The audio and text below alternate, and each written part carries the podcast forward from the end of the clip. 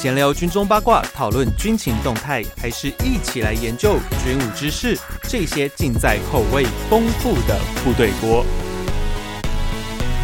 欢迎回到每周三吃过的时间，这里是部队锅，我是联合报军事记者许宇维。在七月底的时候呢，有一部电影上映了，叫做《奥本海默》。那这部电影呢，其实是讲我们的核子弹之父。那这段过去的历史呢，我想应该很多人会蛮好奇的，因为在这个电影里面讲的蛮深的啊。所以等下我会跟我们今天的来宾嘉文哥，我们会好好聊这个传奇的计划，因为他的故事的背景是二次大战的尾声，有个很有名的一个研究案叫做。曼哈顿计划，那这个计划呢，就是要研究出一颗原子弹，然后去把二战终结掉。但当初的目标其实是德国啦，不过后来德国先投降了，所以后来这两颗原子弹呢就炸到日本去了。那其实本来不只要炸两颗，只是后来第二颗之后呢，日本就投降了嘛。但我们今天 就来聊一下这个东西，核子弹如何改变了整个现代战略的一个发展，因为在这之前。都是一般很正常的那种，就是用火药来打的战争。但到了核子弹之后呢，你会发现，哎，后续就出现了一个东西，叫做相互保证毁灭哦。这个东西核威核威慑这个能这个事情哦，后来就出现了。我们就在讨论这个核弹的发明到底如何改变了我们现代战争的形态。那今天我们的来宾呢是联合报撰述委员陈嘉文，嘉文哥你好，呃，宇威你好，各位听众朋友大家好。呃，我是在前几天就先看了奥本海默，那嘉文哥你也看了吧？是，哎，对，看完之后我们。都有一个共同的感想，就是这个点，对，它其实蛮难的。但我们其实都有事先做功课，然后对于那个二战，尤其在核武研发的一些背景，其实有稍微的一些了解哦。但基本上我们在开始讲这段故事之前，如果各位听众要去看这部电影的话呢，我们会提醒大家，就是要了解的就是曼哈顿计划，这是第一个。那再之后呢，是后面后续的那个所谓相互保证毁灭，大概这两个东西，大家大家要去稍微的理解一下，会让你在这个电影的观影上面呢会轻松很多。但后续呢，还有一些政治上的问题哦，因为其实这样给我发现，这部电影是汇集的一个叫呃科普，另一个好像就是政治学吼，或者说我觉得应该是政治史啦，应该说就是美国在二次大战之后，甚至之前。就呃就是这种左派运动跟左派他们在美国呃可能曾经的兴盛程度，以及曾经遭到打压的成的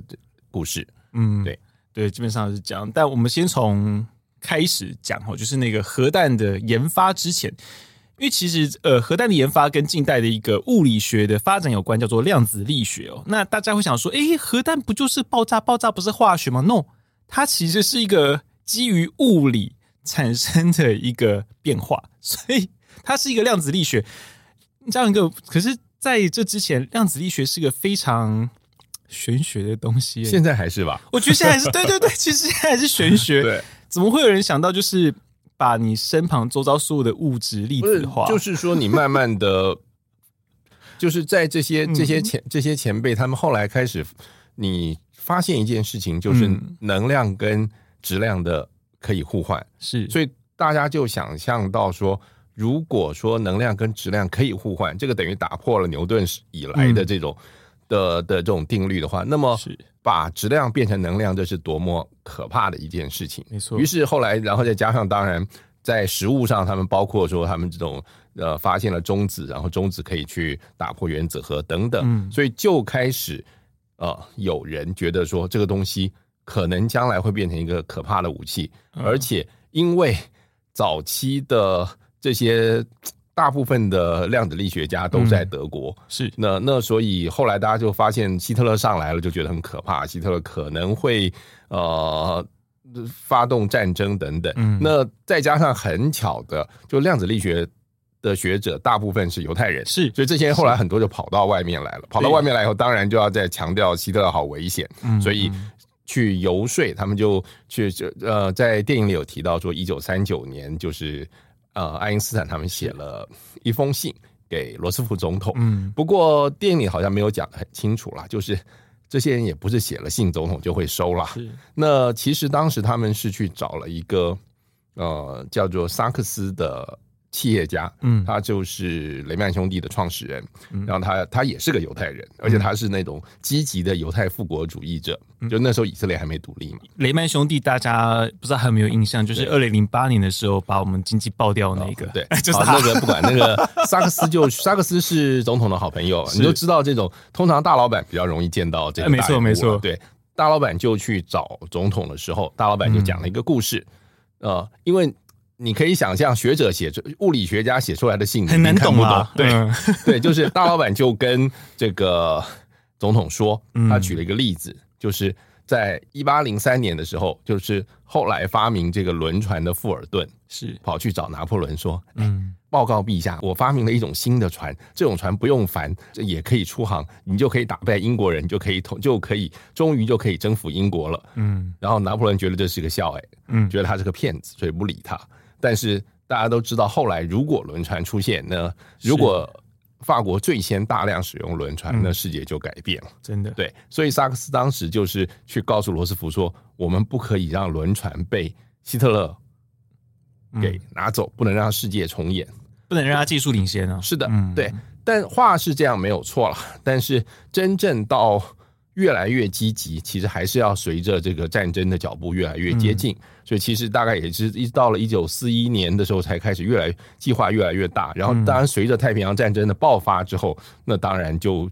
就一切就变得呃非常非常加速的来做了。后来就有你刚才提到的曼哈顿计划，嗯，不过那时候诶，因为一开始其实希特勒对于军武科技他是蛮着迷的，但会不会就是因为？那时候他的反犹太的主义变成说，其实他把很多人赶走了。对，就变成说他其实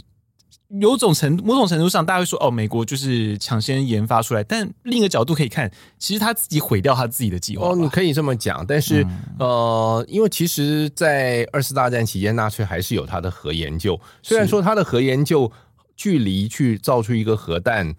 其实还有蛮大的距离，嗯嗯、现在还看来，后来事后来看是蛮还有蛮大的距离。那当时他们德国所剩无多的这个这些呃、嗯、学者的话，主要就是海森堡，就是三十几岁就拿了诺贝尔奖的这种可怕的天才。那在电影里头也有提到他，是但是那海森堡当然在战后他就会解释说。嗯我发现了希特勒的侵略野心，嗯、所以呢，我们在研究的时候，我们有故意的 去 delay 他，去对对对。不过这个事情当然已经事后了，嗯、你你已经变成很难去考究，啊啊、但是不能否认，以后来美国人在。呃，曼哈顿计划它整个投入了二十二亿美元，嗯，以现在来看是两百五十亿美元以上，欸、对，所以那个其他国家，你说德国跟日本，他们也有这种物理学家，但是那个其实差的很遥远，真的是差的非常遥远。而且我想更重要的是，研究科学研究是一回事，你要造出来是更大的一回事，嗯，所以曼哈顿计划真正的。主持人是那个格罗夫斯将军，就是麦特戴蒙演那个角色。对，他是一个工兵将军。嗯，他他其实不是会打仗，但是他他是一个会盖东西的建筑。然后他对于这整个复杂的专案，因为这是一个非常复杂的专案，你想想看，你要弄一个实验室去研究一，然后同时你要制造出大量的原料，是因为以往这些原料可能都在只是在理论里面的，你现在把它弄出来几公斤、几十公斤，然后而且这是要在全美国各地。偷偷的做，不能让其他人知道。你要动，你要动员多少人？所以说，我们后来会说，整个曼哈顿计划动员了十几万人，并不是天底下没有十几万科学家。那十几万人有很多是建筑工人，是因为你必须要在那种罗萨阿拉摩斯或者橡树岭那些从前鸟不生蛋的地方，你去盖出一个新的新的城镇。对对对，你让他们进去住。然后呢，里面那些工厂的人，其实大部绝大多数人都不知道自己在做什么啊。对对。不然那时候他们那些粒子加速器啊，那些什么，其实操作的人都不知道他们在做什么事情，就是知道只是个很大的机器，然后生产什么他也不知道。对，那时候，但我也觉得那时候的保密也是一个非常了不起的，的那种，就是把一个这么大的计划 run run 得动，嗯，我觉得那是一个那是真正了不起的事情。那当然，奥本海默他是以他是科学家，但是他对科学家来说，他也是一个。了不起的科学家，就是说，他其实，在科学家来说，他算是一个通才，就是他对于生产啦，对于这方面，其实他也是有概念，他也能够有相当的组织能力，所以他，所以大家呃，电影里头也有提到了，他某个程度，他就是这个洛斯阿斯拉莫斯里面的，等于是市长，或者说像上帝一样，对，类似那样的角色，就是说，他对他对于统整这些各方面的科学研究，嗯，因为科学研究包括你生产的、制造的研究。呃，这个系最原始的原理，它其实很多专案合在一起，非常非常多专案合在一起。就是在科学的方面，我们可以说是那个奥本海默做了一个总集成的角色。那你整个还包括周边的建设、所有的生产等等，那格罗夫斯就做了这样一个角色。所以这两位其实都是蛮了不起的。所以其实 Groves 跟那个奥本海默他们之间，其实算是有一个分工的关系存在嘛。严格来说。格罗夫是更上更上位一点，就是说，呃，科技之外的东西，应该奥本海默不太需要去管它。还有预算管理，应该也是他格罗夫管的。是的，嗯嗯，一样。那可是这样，我们就会好奇，那个为什么当初会挑上奥本海默？那其实以核弹来说，当初这个他没有拿过诺贝尔奖，对他那时候还他那时候没有，然后对他好像也没有拿到，没有对，他没有。但是就是说，我觉得就这一点来说，应该算事后看，可能是非常的有远见。就是奥本海默这个人，就他有。不错的组织能力，嗯，对，他可以去协调这这这么多的子计划的进行，嗯、因为有的科学家是是生活白痴或者是行政白痴，这个大家都知道，很多人是这样子。对，嗯、奥本海默当然电影里面也提到说，其实他还是某个程度上个性呢还是有一些问题了，嗯、这个也造就他很风流嘛，呃，或者说那种呃可能狂。这个自大啦、狂妄啦，嗯嗯、这个这个都是有，但是你比起来，可能比起别的科学家，他这方面还不算太严重的。嗯嗯，至少他人缘也不会太差啦。其实那时候在整个曼哈顿计划里面，曾经有提出，就是 Tyler 那个地方，他就是有提出氢弹。对，不过那个时候并没有被采用。当然，另外一点是，是你你那时候技术还不会走，你就在跟我讲跑干什么？氢弹是比较难的一个技术。就是嗯、我们原子弹基本上来说，就是把核把。核分裂，核分裂，把一个重的原子核核打碎，然后变，然后变成好几个比较轻的原子。那在这个过程当中，一部分的质量就变成了能量。嗯，那融合是发现说，呃，如果说能够借着这个能量，然后把一些，例如说，呃。轻的原子，几个比较轻的原子融合成一个重的原子，嗯、这个过程当中也会释放出很多多余的能量出来。嗯、那这个后来发现说，融合的发电发生的能量的程度比较大，比核分裂还来的更大。嗯，所以后来就出现了氢弹。嗯，对。但是呃，甚至融核融合，你看到今天在。大家都提到说，有一天如果核融合的发电可以使用的时候，也许人类的这个能源世界会有非常革命性的改变，因为它的效率可能更高，甚至它也没有呃一些核分裂可能产生的制造出了大量的这些辐射物质的问题。对了，但是先决问题是目前。呃，核融合的分的的反应，你只能在一种情况下制作，就是我们点燃一颗原子弹去做，去做它。那不然另外一个就是你抬头看了天，我们天底下太太阳就是一个特大号的融的的核融合反应。但你要这样搞，我们现在都被收光了。但是我们在目前的现在的状况之下，就是。我们人类没有办法做出一个那么高温高压可控制的这样的一个、嗯嗯、一个核融合环境。就先前前几年曾经说好像有短暂实验室里可以做到，是但是我想这个离呃实用性还远，恐怕还有还有一段的距离了。嗯、但是泰勒的确就是说他很早就看出这样的一个了、嗯、一个呃潜。它的价值出来，那泰勒也是一个犹太人，对，他是一个匈牙利的犹太人，对对，他也是。然后，那泰勒也是一个，的确是很有名，就是他也是一个以非常天才，但是以做人非常失败著称的一个人。对，电影里头大概你也感觉得出来。对，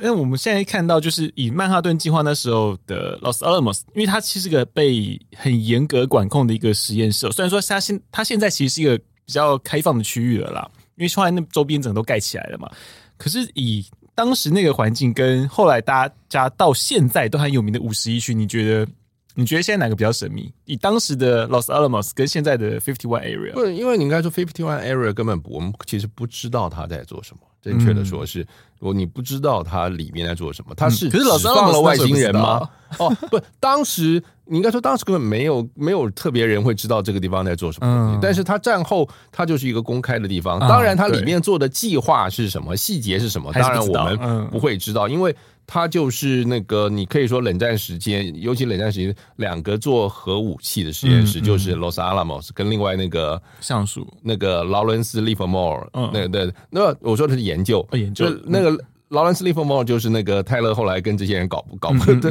搞 那个搞不好又跑去了，所以他就是等于是两大的这个核武的研发机构，是。核子武器的研发机构，对啊，那。我们知道他是做，他们是做核武的，但是你怎么做什么东西，你你研发出了什么新技术，这当然不是不是我们外人可以晓得的。但是五十一区，五十一区，它严格的它是对啊，它就是一个呃高度的禁区，但是它高度禁区是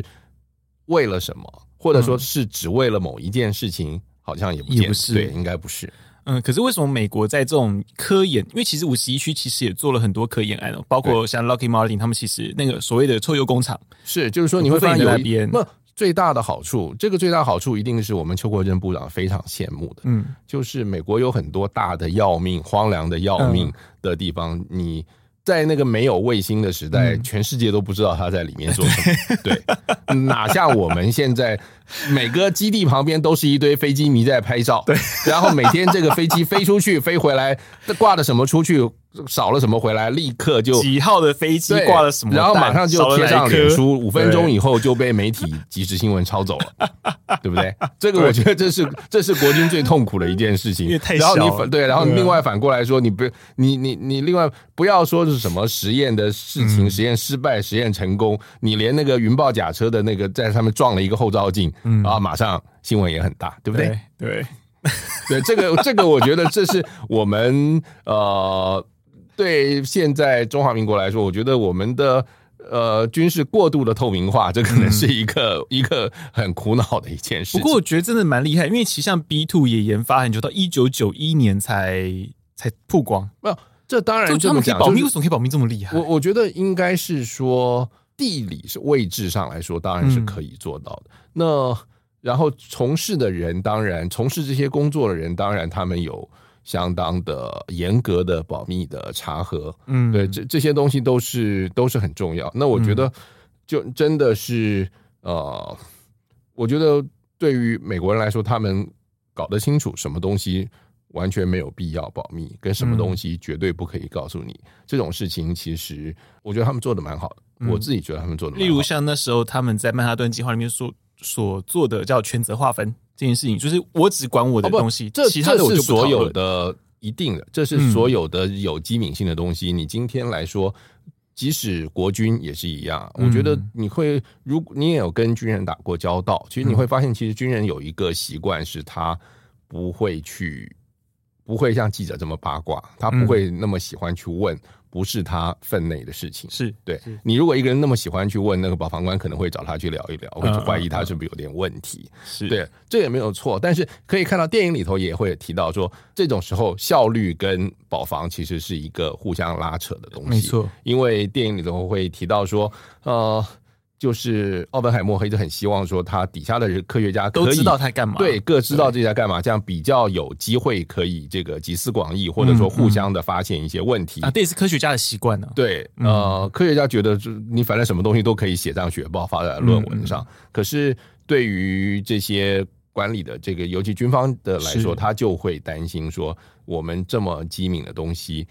所有的人知道的都越少越片面越好，知道的越少，相对的保密几率就越高。当然，呃，他们会这样子想。那可是到后来也还是发现这个秘密终究守不住哦。那 所以里面还是有共谍嘛？那共谍还是要把相关的资料传递出去。那当然。那在那个年代的共产党到底渗透力是有多强？那时候因为有所谓的共产国际，对不？对不？应该是说，因为共产党运动其实。大家不要看现在今天大陆，今天中共变得非常的民族主义，嗯，他，非常强调中华民族的伟大复兴，嗯，对。可是早年的共产党其实是强调无祖国的，没错。共产，你看第一个共产国家叫做苏联，嗯，苏维埃社会主义共和国联邦。这里面我们完全没有提到地名，嗯，就是理论上这个国家是可以持续扩张的，嗯。那当然了，实际上国家并没有扩张，但是共产国际就是全世界的共产党应该都是互相帮助的，是对我们就是共产国际就是设立来，然后帮助呃其他国家的共产党同志们在其他国家发动革命，让其他国家开始去实施。共产主义，那这个是共产党人的理想。当然，对共产党人自己来看是理想，对于反共人来看，这个东西就是很邪恶的。嗯嗯，对。那可是，在一九二零年代、三零年代的时候，当然，呃，苏联成立以后，其实给了当年欧洲国家或者美国一些紧张。嗯，一些大家会发现，哇，这些共产党居然真的。呃，够居然真的弄出了一个国家，然后真的去把这个沙皇也杀掉了，杀掉了很多贵族，斗倒了很多这样的事情。那这种事情真的发生了，所以当然会有反这种反对的声音。可是反过来说，呃，共产主义，你从十九世纪马克思会倡议这个，就是因为他看到很多的社会不公，他觉得资本主义产生的问题，所以这些东西。这些话一直都是有它一定的吸引力的，所以到了一九二零、三零年代、四零年代，可能都还是会有很多进步知识分子，他会比较喜欢左翼思想。他喜欢左翼不一定代表就是共产党，但是但是的确，你走到极端，很可能就会去从你的思想变成行动，从你的个人的行为变成组织的行为的时候，他可能就会去参加共产党。所以你会看到奥本海默他。一直强，他一直宣称他自己不是共产党，嗯，可是他的生活周边的人很多都很左倾，对，而且他自己不，他自己承认他是左倾，对，然后他也捐款给那个呃，包括西班牙的那个内战啦等等很多的左翼运动，但是你可以看到有一个有趣的，就是电呃电影有提到。就是他后来，他对苏联的一个某一个程度的向往破灭的一个重要原因是，嗯，他发现说，结果德国跟苏联去签互不侵犯条约，是。对，就是德国人去打，然后尤其后来德国人后来去打波兰的时候，嗯，那苏联人也帮忙把波兰赶快抢走一半，是，就是大家慢慢的发现，哇，原来共产主义也不像我们想象的那种是要在真正在人间建立一个。乐土，就大家乌托邦回到了国际政治上，大家还是尔虞我诈，还是各自用各自的，还是有政治考量了，很现实。对，大家都还是做各自的的先，而且你应该不会觉得史达林不现实吧？他应该是这个这个 世界上最精明、最炸的一个真正 人物了吧？对对。那可是到后面，我们就讲开始讲，就是在共产党之后，变成说奥本海默他就会遭遇到一连串的清算。哦、对，不，那应该说，因为一九四五年，我们就一直聊到麦卡锡主义了，轴心国。被消灭了，然后顿时突然间发现、嗯、没有敌人啊，不是新敌人立刻就起来，或者说因为啊对，过去有两个坏人嘛，一个共产主义者，一个一个是法西斯主义者，法西斯主义者被消灭光了，共产主义者突然间就疯狂的膨胀，一下子在你想想看，一九四九年之前，他把半个欧洲拿去了，他把中国拿去了，接下来他在整个东南亚到处都在搞共产革命，你你可以想见这个东西在呃美国。甚至在欧洲、西欧，大家会有多么大的一个恐惧？他其实而且再加上恐惧。一九四九年，俄国人也有核弹了。嗯，对对，俄国人也也也有原子弹爆炸的时候，你你怕不怕这样的事？你你当然怕，你当然怕俄国人的虽虽然已经没有共产国际，但是他是不是还是会发动他想象中的共产主义吞噬全世界那样的一个运动？而且他现在很强大，他现在他的武力非常强大，所以在这样的话，当然。你就会出现说，在国内我们一定要把这些国内的通共分子要把它抓出来，否则我们觉得我们的政府就是里面被一堆的共党或者共党同路人潜伏在里面的给把持了，所以我们过去才会做这些事情，我们才会丢掉中国，我们才会丢掉呃东欧，我们才会让共产主义在全世界到处的蔓延。嗯，可是那时候麦卡锡主义只是单纯对于一个个人政治倾向的一个清算嘛？那时候针对不同的个人，我我觉得应该这么讲，任何一个潮流，嗯，都那一个潮流能够起来，就是照我们现在的话来说，任何的可以带风向，当然带风向那个人很重要，但是我觉得背景绝对绝对是重要的。麦卡锡当然是你现在看他是一个呃哗众取宠，为着靠着呃标榜反共，然后来打自己的政治知名度的一位国会议员。但是如果没有那样的背景，你这样也弄不起来。嗯。对刚好就是在一个名义上面，就名义上大家都对共产党的扩张充满了恐惧跟愤怒的时候，所以你当然这时候有人跳出来强调说，我们必须要在我们内部肃清所有可能潜在的共产党的时候，这样的话才会引起大家很高的支持。而且，呃，麦卡锡是一个代表人物，但是并不代表说整个当时一九五零年代的。都是这个反共或者说是近乎是猎巫的运动，都是他。其实他个人可能不见得主导或者说主持了那么多的运动，包括像呃对奥本海默的调查或者说清算，这个其实跟麦卡锡没有什么关联。对，是。嗯，那我们最后这边我们就讨论一下当初搞出来的那两颗核弹哦，因为其实两颗核弹就是小男孩跟胖子是不一样的系统，一个是枪型，一个是内爆。可是，在当年为什么是枪型会先送到实战场面去？不，应该是这么讲，就是说，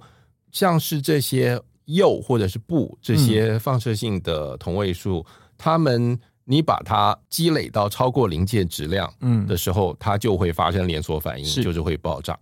那但是你要怎么样的把这些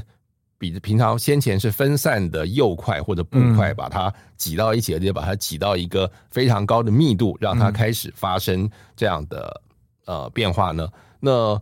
一开始。最基本的方式，大家想到的就是您刚才提到的枪型，就是在一个管子里面，嗯、然后我们靠爆炸的方式，呃，像枪管一样，把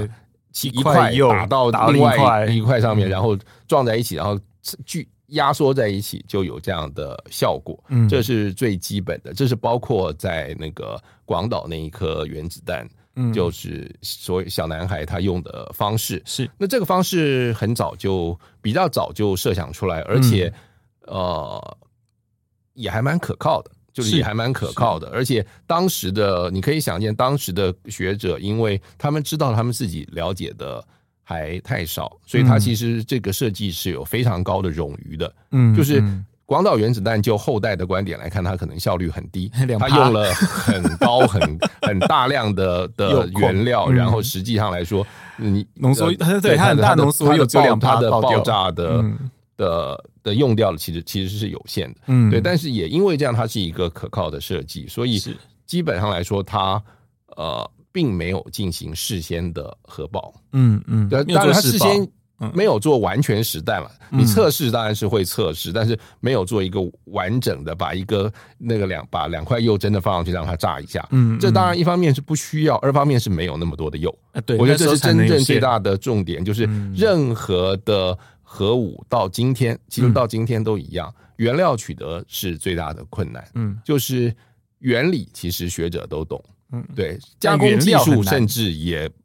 不是不能掌握，最大的困难到今天其实都是原料的取得。是，那我们刚才说，那听起来刚才这个很好嘛，就是做这样这个简单可靠。为什么？嗯、那为什么后来又弄了一个这个内爆型的？的内爆型的话，就是因为发现就是。他们后来因为同时是在研究铀跟布，是对。那布的话的问题是因为布是主要的同位素是布二三九，可是，在布里头也会有布二四零。布二四零在如果这种枪式的反应的时候，它就会提前爆，它会提前反应，然后很可能会，它会先把这整个东西炸散掉，对，所以没有办法达到。足够聚合起来变，不，它还是有反应，但那个反应会比从你预期的小太多了。是。因为大部分的东，大部分的鈽二三九还来不及产生连锁反应，就已经被鈽二四零给炸掉了。对，所以这时候就两个办法，第一个就是你要把你的这个加速的炮管做得更长一点，嗯。然后加速度更快，也许这个就来得及了。嗯。但是后来发现这个这个炸弹会太长了，长到 B 二十九没有办法带，所以。在洛斯阿拉摩斯的科学家就想到另外一个办法，我们何不又做成一个，把它做成一个像是一个球体，然后那个外面的球体，整个的所有的弹药都是往里面爆的，都炸药是往里面炸的，嗯，然后往里面炸的时候，最后把它把它这个炸的挤压的时候到了临界，它就会爆炸。可是这样就。相对比较复杂，嗯嗯，对，相对比较复杂，而且同时都要一起爆，因为如果你偏了对对对对。偏了之后，它就往另一边爆。对，所以你可以想象的一件事情，就是它是有三十二块炸药，嗯，三十二块炸药虽然说它里头每个都有导线，那个线一定是一样长的，是，其实那是算工程奇迹了。对对，那个线是 工程奇迹，线是必须要一样长，你不能说一离开关近的那个线短一点，这不行。因为如果电，因为电传输是要时间的嘛，对，所以它一定要一样长，所以一样，然后就爆炸的压力，对，你要把它。你要把它怎么样能够炸到很很好的，就把它压到小小的，然后让它自己去发生核爆。对对对，那这个东西是一个技术，所以因此就去做了呃，所以那个三位一体核爆就是在一九四五年七月十六号凌晨的时候，在那个新墨西哥州了。所以那一次的核爆的模式，它其实是爆了一颗胖子。嗯，对，他等于是爆了一颗，后来在长崎丢的，丢一模一样的，对，嗯，呃，基本上是一样的一个布弹，对，嗯嗯，对，反过来说，广岛那一颗就是大家反而比较有信心，是，所以所以所以第一颗去丢的时候，大家也不怕它会突刺，对，对，而且其实到枪型的核弹到后来其实应用的很广泛，嗯，没有没有没有没有没有，你应该说是现在后来基本上枪型已经很少见了，对，枪型是一开始你在一九五零年代初期很常用，那因为比较简单，而且说。因为那个时候那个年代，人类对于核武的运用，现在看比较变态嘛。他们现在当年觉得什么东西都可以弄一些核子弹药出来，这样包括有那个核子做的火箭筒，对对，还有那个炮两次动炮是用核弹动哦，两八洞两八洞，对，就是炮弹里面它可能会因为炮弹的形状的关系，它蛮适合做成这样。但是这些东西现在都已经不存在了，对，没有人敢这样打，太恐怖了。对，可是到后来。我们刚刚讲到所谓的枪型，到后来所谓的内爆式，到最后最后就是在一九五零之后出现的氢弹。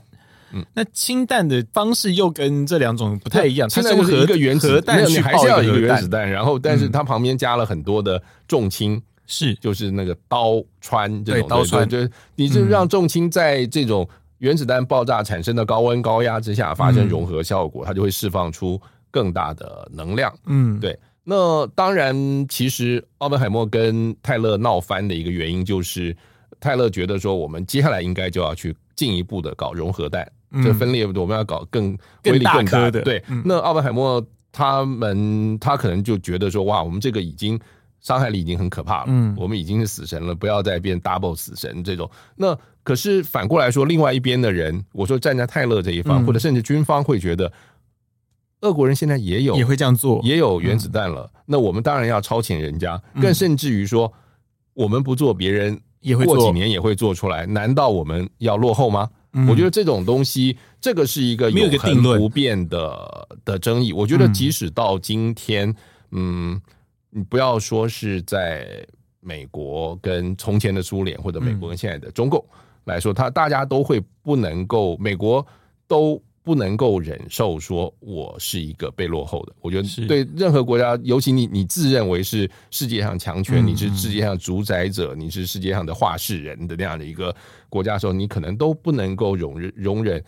其他的人有威胁、有超越你的的能力。嗯，不过以核弹来说，目前第一名还是呃苏联时代的沙皇炸弹嘛，五千万吨 TNT，那是最后爆炸的威力吧？对。对，那好像它设计其实对设计其实是本来是好像是 double 的，对对对。但那一次之后，好像就再也没有这么大颗。这有一个现实问题是，它没有太大的实用性。对，我觉得你那个东西，呃，你要怎么样去把它丢到那个 没有一个地方适合？对 对对，我觉得那个东西是大到那那个其实是一个呃宣示性、夸耀性意义的程度。更大，就是说，如果真的要打仗，你不如换成用那个资源换成一百颗比较小的去丢人家一百个目标，可能会、嗯、可能会比较合适。我觉得或者拿来发电还比较划算。哦，那那那你你讲当然是说我们变成了和平和平用途，那是不一样。我现在纯粹是说，就打仗的观点来说，没有意义。而且同样的有一个问题是，嗯，就跟其实电影里头也提到，嗯，在一九四五年七月，嗯，核子弹造出来以后，嗯。要不要去炸日本？嗯，你会看到有一些人是反对炸日本的，包括一些军人，嗯，是反对去炸日本。嗯、反对炸日本的原因不是说这些军人是和平主义者，军人绝对不是和平主义者，嗯、而是他们觉得说日本人已经被我们用先前的轰炸封锁，就、啊、是东京大轰炸那些，对，或者然后。嗯。日本外面到处丢了水雷啊，然后你会看到日本其实已经不行了，嗯，所以我们日本迟早会投降的，所以你不需要冒着这样一个一次一枚炸弹杀死十万人这样的一个 道德上的风险去做这件事情，所以基本上有一些这个呃反对使用原子弹的声音，嗯，他的理由是这方面是觉得说你已经不需要用，可是反过来说，这个时候就回到一个问题了。就是广岛跟长期死掉的二十万人比较惨，还是说你如果发动登陆战的时候，嗯，发动登陆战的话，你举例来说，如果没有意外的话，一九四五年下半本来会在会发动那个奥林匹克作战，就是在九州南部的宫崎跟鹿儿岛要登陆。那登陆整个登陆的计划，估计当时军舰美国加大概加上英国的军舰，嗯，就要将近五百艘的军舰，第一天要有六个师登陆。然后到了第三天，再有三个师登陆，然后有四个师作为后备。那这个应该是比诺曼底还要大的一个计划。嗯、那然后呢，同时在它的后续，你当时在后方，就是在关岛啦，在琉球啦，呃，菲律宾啦这些地方，我们同时要准备五万多张病床，嗯、然后有伤兵的问题，一定会有。然后每一每一个滩头，每一个滩头要有一个医院船，还要有一艘登陆舰是在血浆。是对，所以你可以伤亡太惨重。对，就是说，当时大概以波茨坦会议的时候，嗯，美国跟英国的预期就认为说，我们如果登陆日本去征服日本，是做得到的。但是死个一百多万人是正常，成本很高，死一百多万人是说盟军自己死一百多万人，嗯嗯、然后而且会最后会选择用原子弹炸的一个原因，也是因为日本人打的太用力了。就你看，像硫磺岛那种例子，他可能两万多人，最后只有一千多人被俘，嗯，这太可怕了。对。然后再加上到了后来冲绳的时候，冲绳也是死的非常的多，而且大量的人几乎是不要命的，甚至就日本军人简直是不要命的去打，然后而且甚至去裹挟这些平民，逼着平民一起去发动自杀攻击。那这个东西会让美国人觉得说，哇，我们简直碰到一群不是人的。嗯，那第第一个，我我要不要陪你死这么多？我好害怕。二方面是。对白种人对黄种人本来就会有歧视，嗯，那这种事情更让他们会觉得这些人不是，这些人是一群野蛮人，嗯，对。那么我们也不需要对他用文明的手段，是对，我们干脆你如果可以炸了他投降，就炸了他投降吧，而且这样还不会伤到自己人，对对。其实主要是保护他们自己的自己的利益啊。但我觉得很悲哀的一件事情是，你不能否认的是，对于长崎跟广岛的市民，当然是很惨，嗯，对。但是如果真的登陆的话，即使日本平民死的数量也会比广岛、长崎应该会多很多，应该会多多很多。嗯，对，嗯，所以在这种选择上面，机会成本的选择上面，终究还是选择核弹嘛。至少当事人做了这样的一个选择。对了，至少那时候是这样子做做选择。不过我们就可以看到，在很多的科学家研发了核弹之后，其实往往都会变成反核弹的人。相对还会比较，应该说是保保留啦，对对，态度会变得很保留。我觉得这个道理同样就是，呃，突然间发现你真的拿到了魔戒的时候，你有什么感觉？嗯，的确是，对，因为其实像这部电影里面就有讲过，就是他们希望就是用一个展示。对，展示，然后加上当时的确有人这么讲啊，嗯，所以他就是很多种方法，就是说，我们就告诉日本人，明确的秀给日本人看，看我们有多么可怕的东西，你还要你赶快给我投降，嗯，话是不错，但是这样两个情况，第一个，日本人如果比你想象的更冥顽不灵，林北就是要跟你打到底，你这更可怕。而且另外一个，另外还有一个情况，如果那个原子试爆给原日本人看之后，他没爆呢，对，这就很糗。然后还有更糟的，那日本人决定我继续打，好，日本人。知道你这样子，那我就把战俘们放到所有可能被攻击的地方。嗯，哇，那你怎么办？对，然后还有就是说，你可以看像后来广岛跟长崎轰炸的时候，嗯，因为他飞机之后只出了几架，所以日本人因为日本人那时候已经飞机战斗机所剩无多，对，所以他基本上根本就没有去拦截他。嗯，对。但是如果日本人知道了美国人以后不是要去一百架飞机才可怕，去一架飞机也可以很可怕的时候，嗯、他可能就会用尽能力去拦截。那你不小心这架 B 二十九还没有飞到就被打掉了，嗯、怎么办呢？所以还是要奇袭哦。不是，所以你最后发现说，这种事先警告没有什么用，做不到。嗯，对，做不到。终究，其实那时候广岛跟长崎，广岛啦，我们讲广岛啦，算是一个比较奇袭的战术吧。他有他有预告过吗？我记得是没有预告、啊。你应该说是波茨坦。或者他会告诉你无条件投降，赶快接受无条件投降。你再不接受，你就死了，你就会，你就会死的很难看。但是他不会告诉你怎么样。那对日本人来说，反正你每天都跟我都都这样恐吓我，对啊，对。诶，我们可以看到，就是在那时候奥本海默里面，其实也有提到，我们刚刚有讲到，就是那个，就让大家都，就至少在强权之间都具备有这样子核武的能力，来达到一个平衡。